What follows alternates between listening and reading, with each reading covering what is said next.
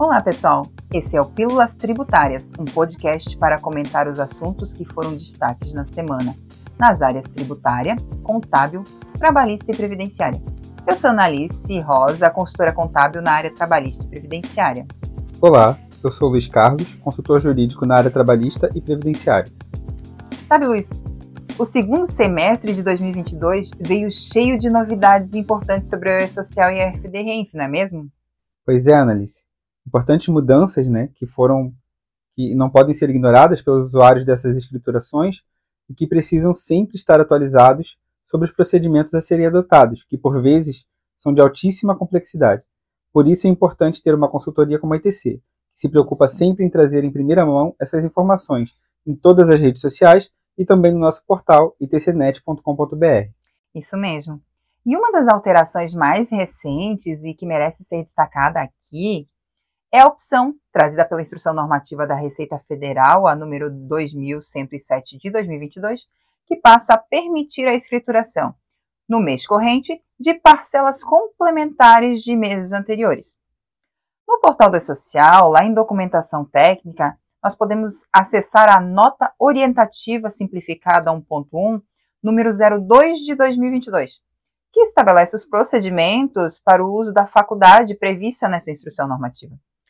E ainda, de acordo com a nota orientativa, até que sejam ajustados os layouts do grupo de informações de períodos anteriores nos eventos de remuneração do social, com a inclusão de um novo tipo de situação ensejadora de informação de remuneração relativa a períodos de apurações anteriores, os empregadores que utilizarem essa opção prevista na instrução normativa devem escriturar os valores das parcelas complementares no grupo per an, que é informação de período anterior, indicado lá no grupo de tipo, né, acordo ou convenção coletiva, do tipo B, legislação federal, estadual, municipal ou distrital, e no campo descrição, a informação de acordo ali com a instrução normativa da Receita Federal do Brasil, número 2107 de 2022. Então, a nota orientativa ainda menciona que a informação da remuneração deve ser discriminada em cada período de referência, possibilitando o registro da remuneração do trabalhador no mês em que a parcela era efetivamente devida. Assim, as contribuições serão calculadas e enviadas para a DCTF Web no mês da escrituração, utilizando os critérios vigentes no período de apuração especificado pelo contribuinte, não importando na aplicação de acréscimos legais. Considerando que o E-Social não efetua o cálculo da contribuição do segurado quando há informação de períodos anteriores, o empregador deve calcular o valor da contribuição do segurado em cada um dos meses e informá-lo em rúbrica própria. É, e é importante ainda destacarmos que essa possibilidade já está em vigor, não é mesmo?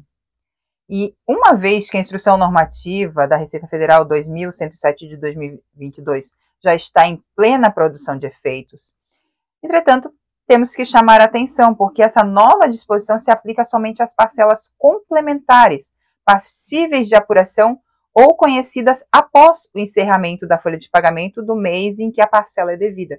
Verdade, Analice. Mas temos algumas alterações importantes que somente serão aplicáveis a partir de 2023, não é e, mesmo? Isso, isso mesmo. Em 2023, nós teremos algumas novas funcionalidades, tanto em relação ao E-Social quanto ao FDRENF. No que tange ao E-Social, as mais importantes que podemos destacar são aquelas que inserem nessa escrituração as informações referentes ao imposto de renda retido na fonte, sobre os rendimentos do trabalho, tanto assalariado quanto não assalariado, bem como as informações de processos trabalhistas. E ainda podemos identificar que os layouts da versão simplificada 1.1 do E-Social incorporaram integralmente as evoluções previstas quanto ao processo trabalhista. Mas parcialmente aquelas que a minuta da nota de documentação evolutiva, versão S 1.0, número 01 de 2021, em relação ao imposto de renda. Então, quanto às informações relativas ao imposto de renda, a versão S 1.1 incorpora apenas os ajustes necessários para a inclusão desse tributo na DCTF, bem como os eventos de folha de pagamento, que é o ES 1200 o S1210, que se refere ao pagamento da folha, e o S1299, que é o fechamento da folha. Eles sofreram alterações para receberem essas informações. Contudo, em relação ao evento S1220, informações complementares relativas ao imposto de renda, este ainda não foi inserido no layout, bem como o manual de orientações ali do E-Social, ele não trata sobre ele. Ou seja, teremos ainda que aguardar alterações, né, publicações legais ou até alteração no próprio manual em, nesse sentido. Pois é. Vale lembrar, pessoal, que o objetivo claramente é substituir a DIRF. No entanto, é importante destacar que essa versão S1.1 não contém todos os ajustes necessários para a substituição da DIRF, os quais serão incluídos em novo versionamento a ser oportunamente publicado. Então, como os ajustes foram apenas para incluir o imposto de renda na DCTF Web, a partir da versão S1.1 do layout do E-Social, o valor devido do imposto de renda passa a ser apurado com base nas informações do E-Social quando o campo indicativo de apuração do imposto de renda for preenchido com zero. Os valores das rúbricas informadas com o campo indicativo de apuração do imposto de renda preenchido com 1 não serão considerados para a apuração do IR no E-Social, devendo tais valores, nesse caso, serem lançados na FDRINF para apuração do IR. Sim, e outro detalhe é que a versão S1.1 ela entra em produção em 16 de janeiro de 2023. Contudo, as alterações dos eventos remuneratórios destinados à apuração de imposto de renda entrarão em produção apenas a partir do período de apuração março de 2023. Pois é, e como em 2023 já como 2023 já está quase aí, precisamos nos atentar a essas datas, porque quando as alterações entrarem em produção, os usuários já devem estar preparados. Verdade. E no caso das reclamatórias trabalhistas, o empregador ele deverá enviar a informação relativa a processos trabalhistas no E-Social a partir de 2023 também. E utilizará os layouts específicos seguindo as instruções contidas no Manual de Orientações do E-Social. Esse procedimento ele se aplica inclusive aos casos em que o pagamento ao trabalhador seja feito por meio de um banco oficial designado pela Justiça, onde nessa situação em que o pagamento ele é efetuado por uma instituição bancária, o banco ele deverá enviar a informação do pagamento ao trabalhador na EFD-RINF, pois a fonte pagadora, que no caso é o banco, é quem deverá fazer a retenção do imposto de renda e fazer o respectivo recolhimento. Sim, e nessa situação, o empregador deverá enviar no e-social os eventos relativos a processos trabalhistas, que terá os objetivos de possibilitar o recolhimento da respectiva contribuição previdenciária e o FGTS, alimentar os assentamentos previdenciários do trabalhador no INSS e promover os registros trabalhistas inerentes. Já no caso do pagamento da ação judicial ser realizada pelo próprio empregador, a prestação da informação também ocorre no E-Social. Assim, a apuração do IR também ocorrerá no E-Social, por responsabilidade do próprio empregador, observando os procedimentos descritos lá no manual da escrituração. Isso mesmo, Luiz. E se analisarmos o último MOS, que é o Manual de Orientações ali do E-Social, publicado no próprio portal do E-Social, nós podemos observar que esse já contempla os eventos relativos à reclamatória trabalhista, que são os eventos S2500, que é referente a processos trabalhistas, o S2501, informações de tributos decorrentes de processo judicial, o S 3500, exclusão de eventos, processo trabalhista, e o S 5501, que são informações consolidadas de tributos decorrentes de processo trabalhista. E para finalizar, o S 8299, que é referente à baixa judicial do vínculo. E ainda, vale lembrar que hoje ainda é utilizada a GFIP para prestar esse tipo de informação. E os eventos referentes à reclamatória trabalhista, que eu citei agora, serão enviados ao E-Social, eles vêm em substituição àquelas informações declaradas lá na GFIP com os códigos 650 e também 660, dependendo do caso. Exatamente. Então, pessoal, reforçando, em relação às datas que precisamos observar, o início da produção dessas informações ficou para 16 de janeiro de 2023 sendo que os eventos remuneratórios destinados à apuração do IR somente entrarão no ambiente de produção a partir de março de 2023. Já o período de convivência do layout na versão S1.0 e da versão S1.1 se dará entre 16 de janeiro de 2023 e até 19 de março de 2023, ou seja, haverá um período de convivência aí de aproximadamente dois meses.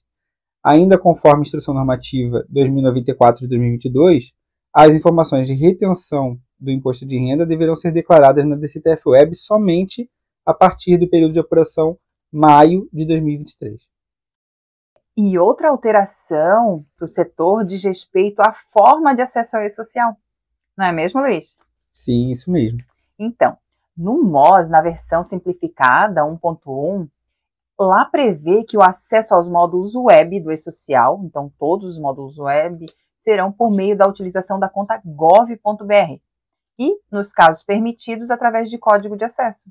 Verdade, Analice. O acesso ao e-social pode ser feito utilizando-se a conta gov.br, que é um meio de acesso do usuário a serviços públicos digitais, com um único usuário e senha. O cidadão pode utilizar todos os serviços públicos digitais que estejam integrados com a conta gov.br. Ainda, os declarantes não obrigados à utilização de certificado digital podem gerar código de acesso ao portal e-social, como alternativa ao certificado. Esclarecemos que o código de acesso será descontinuado, sendo a conta gov.br a única forma de acesso aos módulos web do, do e-social a partir de dezembro de 2022.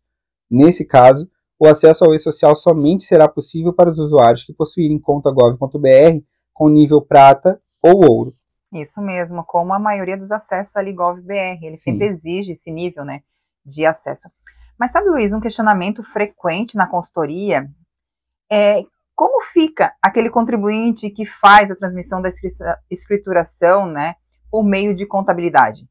Então, nesse caso, é, nesse sentido, nessa situação, né, precisamos observar que o usuário, delegando a terceiros o acesso e a prestação de informações no e-social, por motivos de segurança, orientamos que a senha do GovBR não seja repassada, pois esse terceiro de posse de senha, ele terá acesso a todos os sistemas públicos digitais que utiliza o GovBR. Então, para esses casos, a nossa orientação é que o cidadão otorgue uma procuração eletrônica para o terceiro, por meio do ECAC, da Receita Federal, dando poderes para a realização de atos exclusivos relacionados ao e-social, sem comprometer a segurança dos seus dados. Procura, o procurador utiliza né, seu próprio certificado digital para acessar o sistema e prestar as informações em nome do empregador no e-social. E ainda tem mais um detalhe. No caso do empregador não ter acesso ao ECAC, o próprio site da Receita disponibiliza um preenchimento de um formulário para poder gerar essa procuração. É verdade. Sobre isso, vale destacar ainda que o portal gov.br somente será utilizado para acesso ao app empregador doméstico e aos modos do web do e-social, que é o web doméstico, o web geral, o web simplificado MEI e o web simplificado segurado especial. A utilização de sistemas de gestão de folha segue da mesma forma, com a utilização da assinatura digital para a transmissão dos eventos. E não menos importante do que tudo que nós já citamos até então, né? Também existem os eventos de saúde e segurança do trabalho, que passarão a ser exigidos no e-social ali a partir de janeiro de 2023, não é mesmo? É verdade. Sobre isso, ouvintes, vale lembrar o que dispõe a portaria 334 de 2022 do Ministério do Trabalho e Previdência, pela qual ficou postergado para 1 de janeiro de 2023 o início da obrigatoriedade de emissão do PPP, que é o Perfil Proficiográfico Previdenciário, em meio exclusivamente eletrônico, e também determinado no sentido de que até 31 de dezembro de 2022, as empresas, cooperativas de trabalho ou de produção e órgãos gestores de mão de obra ou sindicatos de categoria não sofrerão autuação pela ausência de envio dos eventos de saúde e segurança no trabalho na escrituração do social. E lembramos que os eventos de saúde e segurança do trabalho ali que são enviados ao E-Social são o evento S2220, que é referente ao monitoramento de saúde do trabalhador, o S2240, que é relacionado às condições ambientais do trabalho e declaração de agentes nocivos, né? E esses devem ser enviados de forma obrigatória a partir de 2023. Já o evento S2210, que também compõe ali o grupo de eventos de saúde e segurança do trabalho, que é referente à comunicação de acidente de trabalho, ele, na verdade, já está sendo enviado. Então, desde janeiro, né, 13 de, desde janeiro de 2022, então, para grupo 1, né, desde 13 de outubro de 2021, para grupo 2, agora desde 10 de janeiro de 2022, já estão na obrigatoriedade de declarar ali no e-social os acidentes de trabalho ocorridos com seus trabalhadores, não é verdade? Sim. Sabe uma alteração para o ano de 2023, Analice, que eu achei muito válida? Não. Qual? Foi em relação ao envio do e-social sem movimento. Verdade. Pessoal, até esse ano de 2022, o declarante estava obrigado a informar a situação sem movimento a cada mês de janeiro se essa situação se mantivesse durante todo o ano. A partir de 2023, não há mais essa obrigação. Verdade. E eu gostei muito também dessa alteração, porque a EFD-RENF já tinha essa dispensa de eu ter que mandar anualmente ali sem movimento. Então, não teria essa necessidade. E, falando em EFD-RENF, algumas empresas estão nos questionando se as informações referentes ao imposto de renda não haviam sido excluídas, né, dessa escrituração com a Instrução Normativa 2043 de 2021. E respondendo a esse questionamento efetuado, sim, realmente a instrução normativa que eu me referi, ela havia excluído essa obrigatoriedade quanto ao envio das informações, mas a redação ela foi alterada pela Instrução Normativa da Receita Federal 2096 de 2022 para incluir nos obrigados ao envio da EFD-RENF as pessoas físicas e jurídicas relacionadas lá no artigo 2 da Instrução Normativa número 1990 de 2020. Então, a, prestação, na verdade, dessas informações referentes a pagamento, crédito, entrega, emprego ou remessa efetuado por fonte pagadora, pessoa física ou jurídica, a beneficiário pessoa física, mesmo sem retenção do imposto de renda, nos casos previstos na legislação, bem como demais informações fiscais contidas lá nos eventos da série 4000, eles serão enviados apenas para fatos geradores a partir de 1 de março de 2023. Já a substituição da DIRF, né, será apenas em relação a fatos geradores ocorridos a partir de 1 de janeiro de 2024. Então, esclarecemos que esses eventos eles têm um duplo objetivo, que seria o quê? Alimentar a DCTF Web, né, com informações dos tributos a serem recolhidos, mas também alimentar os sistemas de malha fiscal de pessoa física para fins né, de informação à Receita Federal do Brasil.